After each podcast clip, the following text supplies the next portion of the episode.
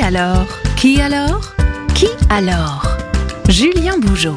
Salut à toutes, salut à tous. Je suis ravi de vous retrouver une fois par mois afin de vous proposer des portraits de gens ordinaires au destin extraordinaire pour qu'à l'avenir vous ne puissiez plus jamais dire qui alors en entendant parler d'eux. Qui alors saison 1 épisode 4, c'est parti.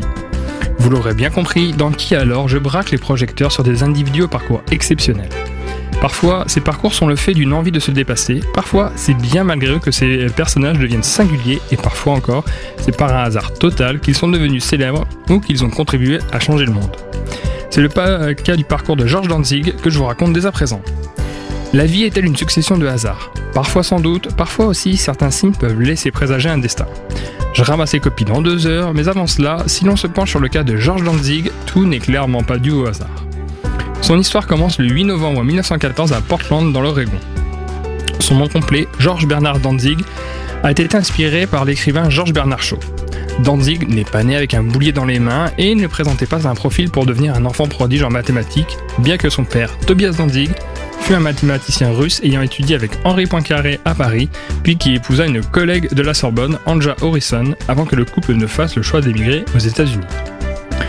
Vous l'aurez compris, le destin de Georges Danzig se forgera dans le monde de l'algèbre, bien que sa première tentative d'étudier la discipline fût un flop. Mais Danzig a vraiment commencé à s'appliquer à l'étude des mathématiques et des sciences au lycée, bien aidé en cela par son père, lui-même mathématicien et membre du corps professionnel de l'université du Maryland. À ce titre, le père de Georges Danzig ne manquait pas de l'entraîner quotidiennement à la discipline algorithmique en lui faisant résoudre d'innombrables problèmes. Mais sa légende débuta non pas à l'heure du destin, mais bel et bien en retard de celui-ci. Nous sommes en 1939.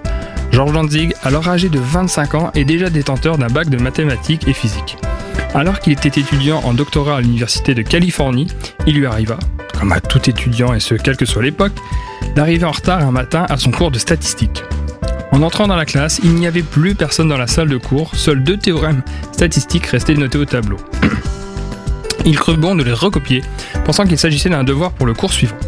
Après s'être cassé la tête dessus pendant plusieurs jours, il finit par rendre sa copie à son professeur, tout en prenant soin de s'excuser d'avoir pris plus de temps qu'habituellement.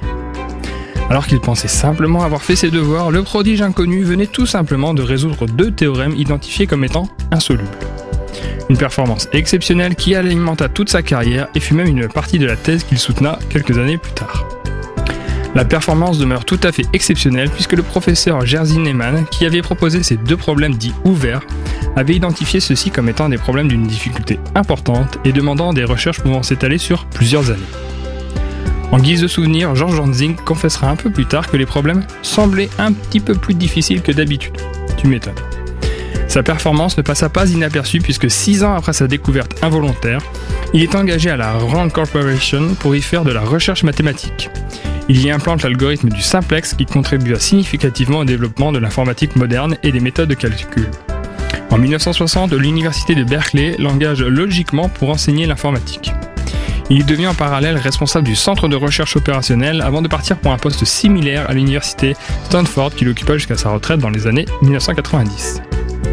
Bardé de récompenses, le président américain Gerald Ford lui attribua notamment la médaille nationale de la science en 1976 et sa vie fut une source d'inspiration non négligeable du film Will Hunting sorti en 1997 avec Matt Damon. Quand on parle de retard et de pensée positive, il semble que le destin de George Danzig s'inscrive comme un exemple du genre et nous montre que nos limites ne sont jamais celles que nous imaginons et que l'impossible ne l'est peut-être pas tant que cela. Désormais, après avoir écouté son épopée empreinte de délire, lorsque l'on vous parlera de Georges Danzig, vous ne pourrez plus jamais dire Qui alors A très bientôt pour un nouvel épisode de Qui alors à la découverte d'un destin extraordinaire tout droit venu d'une personne banalement ordinaire. Réécoutez cette chronique sur le site et l'appli de Sun.